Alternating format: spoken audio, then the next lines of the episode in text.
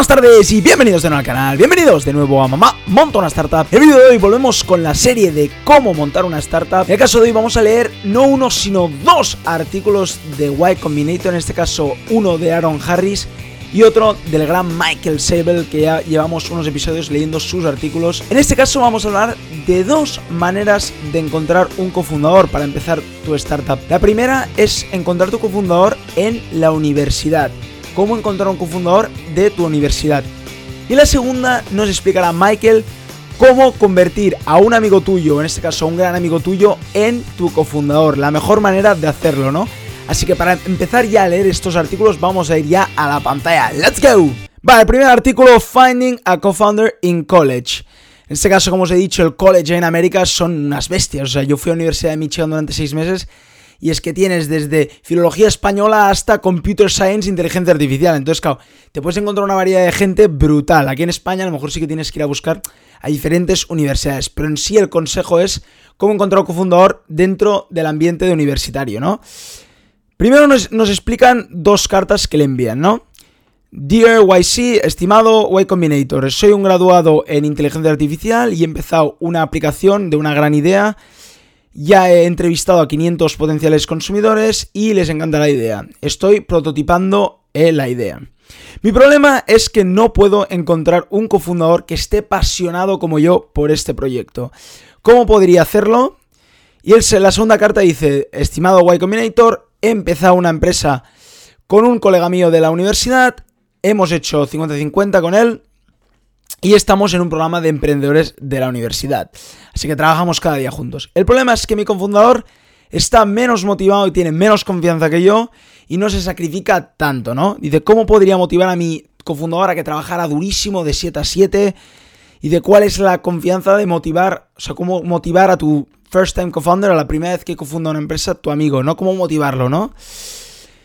Y aquí Aaron Harris nos va a responder a estos dos emails o dos mensajes, ¿no? Y te estáis eh, eh, preguntando más o menos la misma pregunta, pero empezando de diferentes puntos, ¿no? Básicamente, el punto es cómo tener un buen cofundador, ¿no? Dice que sería perfecto si hubiera un sitio donde hubiera una selección ya de cofounders súper listos, súper buenos, más motivos que tú, más listos que tú, que son mejores que tú haciendo todas las cosas. Dice, desafortunadamente este sitio no existe, pero hay un sitio donde puedes encontrar algo similar, y nos habla de la universidad, university. Y de estás rodeado de gente inteligente, motivada y que obviamente tienen bastante similar tus ideas, ¿no? Es decir, están en la universidad, por lo tanto sabes por dónde van, ¿no? Y la cuestión a partir de aquí es darte cuenta si quieren trabajar y su motivación y sus objetivos vitales están alineados con los tuyos. Es decir, están en la universidad, por lo tanto sabes que son inteligentes, que están motivados por estudiar, que quieren sacarse una buena carrera, quieren tener una buena carrera universitaria. La cuestión es, sus objetivos son los mismos que los tuyos y su motivación, que es lo que pedías, ¿no? Está alineada contigo. Dice que no es una, una manera fácil de hacerlo, o sea, no es fácil ya conocer en un día si están motivados o no, pero you can fall back on a set of principles to increase your chances of success. Dice, que puedes verlo ya y estudiarlo de una manera mucho más sencilla dentro de una universidad y puedes preguntarles, puedes hablar con ellos, mucho más fácil, ¿no? Dice, la manera más fácil de encontrar este cofundador dentro de este proceso, dentro del college, ¿no? En, en, universidad, es con gente que esté en tu clase, que sean tus compañeros, que sean amigos tuyos o que hayas trabajado con ellos en proyectos. Dice, una, ya has empezado a trabajar con ellos cercanamente, ya sabes cómo trabajan. Y la otra es si quieren o no trabajar en esta manera de cofundar empresas o de empezar startups, ¿no? Ya tienes una cierta idea, ¿no? Dice, si tú personalmente crees que sí, que está alineado contigo, que tiene una mentalidad startup, ves a hablar con él, ves a hablar con él. Dice, tu objetivo inicial no es empezar una grandísima compañía, no es empezar un proyecto y, y ver qué pasa, a ver, vamos a empezar, sino que hay que ser muy honesto, nos dice él, nos dice Aaron, para decirle, uno, lo que, cómo quieres que se trabaje en tu startup y cómo quieres que sea tu cofundador, ¿no? Dice que más o menos verás muy rápidamente si es de tu estilo de trabajo o no, si sus objetivos son los mismos que los tuyos. Dice, si verás, hablando con él, ¿no? Conociéndolo un poco más, si es de, de, tu onda, vamos a decirlo, ¿no? Si crees que es buena persona, si crees que concuerda con tu estilo de vida. Dice, if that first project goes well, si va bien este proyecto, enfadarse and write a quick agreement on how you plan on splitting the company. Dice, si el, si el proyecto va bien, dice, yendo un poco más ahí, básicamente hacer como un pacto de socios, ¿no? Eh, hacer un pacto y hacer un plan donde veáis cómo acabará la empresa, ¿no? O cómo la dice aquí la comunicación y eh, poniendo expectaciones es la clave a nivel de empezar una relación eh, financiera o empresarial con un cofundador de la universidad. Dice, si hay uno de tu lista que no te gustaría trabajar con él, pero que es muy inteligente, ve a hablar con él, nos dice, ¿no? Pregúntale si conoce a alguien para hablar y que trabajara contigo, ¿no? Para así conocer a gente de su mismo nivel de inteligencia con el que puedes trabajar muchísimo mejor que tú. Lo que nos dice Aaron básicamente y que es clave es que es un proceso que se va a repetir muchísimo, es muy complicado y que tienes que ser muy transparente, muy claro, muy honesto y no empezar a lanzar rápido, sino que elegir bien a tus cofundadores, ¿no? Dice que hay que tener dos cosas importantes en la cabeza a la hora de elegir estos cofundadores. Uno es, necesitas de verdad un cofundador. Ah, o sea, que ten claro que necesitas un cofundador, que tu idea no la puedes hacer tú solo. Básicamente nos explica en una frase, teniendo un gran cofundador hace que empezar una empresa, una startup, es mucho más fácil. Pero como elijas mal al cofundador, matarás la compañía, porque el trabajo no será tan bueno. Así que a veces no es tan, no rush, no, no vayas tan rápido a buscar un cofundador, sino piensa bien si necesitas un cofundador. Y la segunda nos dice, Always remember that different people work in different ways. Siempre recuerda que no todo el mundo trabaja de la misma manera, que siempre habrán distintos estilos de trabajo. alguno le gustará, como aquí pone, trabajar 200 horas al día, mientras otros les gustará trabajar en pequeñas fases mucho más intensas, ¿no? Y de no hay una manera buena o mala de trabajar. El tío que está 24 horas trabajando no tiene por qué trabajar mejor que uno que trabaja 8 pero súper intenso, ¿no? Dice, aquí acaba la manera de Aaron Harris para encontrar un cofundador en la universidad. Así que ahora vamos a ir al segundo artículo de cómo convertir un mejor amigo, que es muchísimo más corto, por Michael Sabel, cómo convertir a un mejor amigo en tu cofundador. La carta dice así, la que le envían a él, ¿no? Mi mejor amigo y yo hemos empezado un club en, en la universidad y está empezando a tener bastante éxito. Nuestras skills son complementarias y los dos estamos muy driven, o sea, muy enfocados a la mentalidad emprendedora y a empezar nuestros proyectos. Aunque lo que está pasando es que nuestra amistad está sufriendo un poco cuando no vemos las cosas de la misma manera. Muchas veces pasa eso en amistades cuando empiezas una empresa con una amistad, ¿no? Porque los dos son muy cabezaduras y cuando tienen una decisión, pues claro, se enfadan, ¿no? En la universidad esto ha, ha hecho que nos enfademos mucho y que haya compromisos dolorosos, ¿no?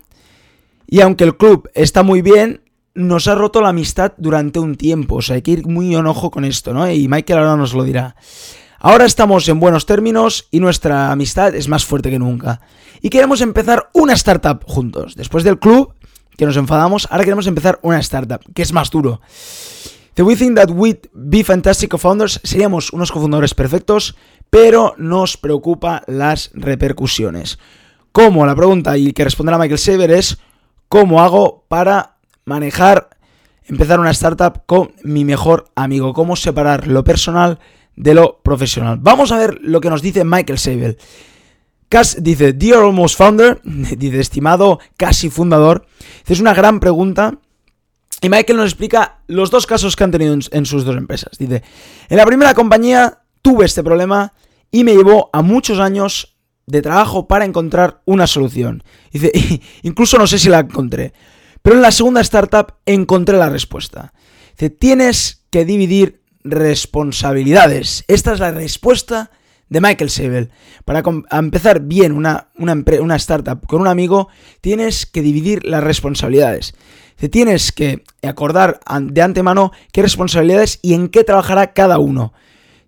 lo más importante tienes que hacer eh, confortable que cada, que cada persona tome decisiones en esa área. Obviamente, el que sea mejor en cada área, que trabaje en sus áreas. Y lo que a veces es difícil, even harder, que tienes que estar conforme también con el que otro tome esas decisiones en esos aspectos. Es decir, que tú ni entrometerte en esos aspectos. Tienes que estar muy de acuerdo en eso, ¿no?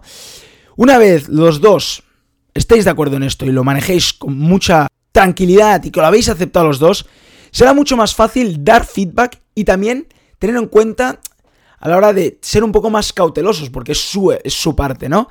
Y también obviamente en la parte tuya, pues aceptarás mejor el feedback porque sabes que es tu parte y solo trabajas tú, ¿no? Dice, trabajarás mucho más duro porque serán tus áreas y serás en lo que eres bueno en tu área y quieres que tu área sea la mejor. Dice, porque será claro, si una de las áreas no va bien, será claro de quién es la culpa en este caso, ¿no? Entonces podrías apretar un poco más en esa área, ¿no? Dice que en su segunda eh, startup las divisiones eran el fundador uno hacia la web, la base de datos, la analytics y Android, el segundo hacia el vídeo, el recruiting técnico y la iOS, en la plataforma, en la web para iOS o la para iOS, y el fundador 3 hacia el producto, la prensa, el fundraising y el biz dev, las ventas. Y la última cosa que me ha encantado que dice Michael Sebel, que hay que tenerla muy asumida y que hay que ponérsela, hay que tatuársela, no porque me ha parecido clarísimo, es en el, en el lado personal te voy a dar un consejo. Dice, aunque esté muy duro las cosas y a veces sea muy duro y haya que tomar decisiones extremas, incluso que vas a contradecirte con tu amigo, ¿no? Con tu amigo, que a lo mejor es tu mejor amigo, ¿no? Dice, recuerda, nunca tomes la acción o digas algo que te pase por la cabeza que te empuje a que tu relación se acabe para siempre. Dice, nunca hagas eso, porque la amistad, no lo pone aquí, pero es que es la amistad es una de las cosas más importantes y dice que no hay que perderla por una toma de decisión en la que no estés de acuerdo y hagas algo que sea irreparable. Hay que tener mucho, mucho cuidado con eso y aquí nos lo remarca Michael Sable, ¿no? Bueno, pues hasta aquí el vídeo de hoy. Espero que os haya gustado, espero que este los dos artículos os hayan encantado. A mí me han parecido súper buenos. Las dos maneras, dos de las millones de maneras que hay para encontrar co-founders, pero una es muy buena que es la universidad. En la universidad, compañeros de la universidad, puede ser que ya no vayas a la universidad, pero que dentro de unos años tengas que encontrar un founder. Incluso cómo convertir a un gran amigo tuyo en un cofundador. Sobre todo estas conclusiones me han parecido buenísimas y creo que pueden servir muchísimo para aquellos que estéis empezando una startup o estéis buscando a un cofundador. Bueno, pues si os gustó el vídeo, acordaros de dar un buen like y acordaros de suscribiros a mi canal para más contenido. Y como cada día, nos vemos mañana con otro vídeo. ¡Chao!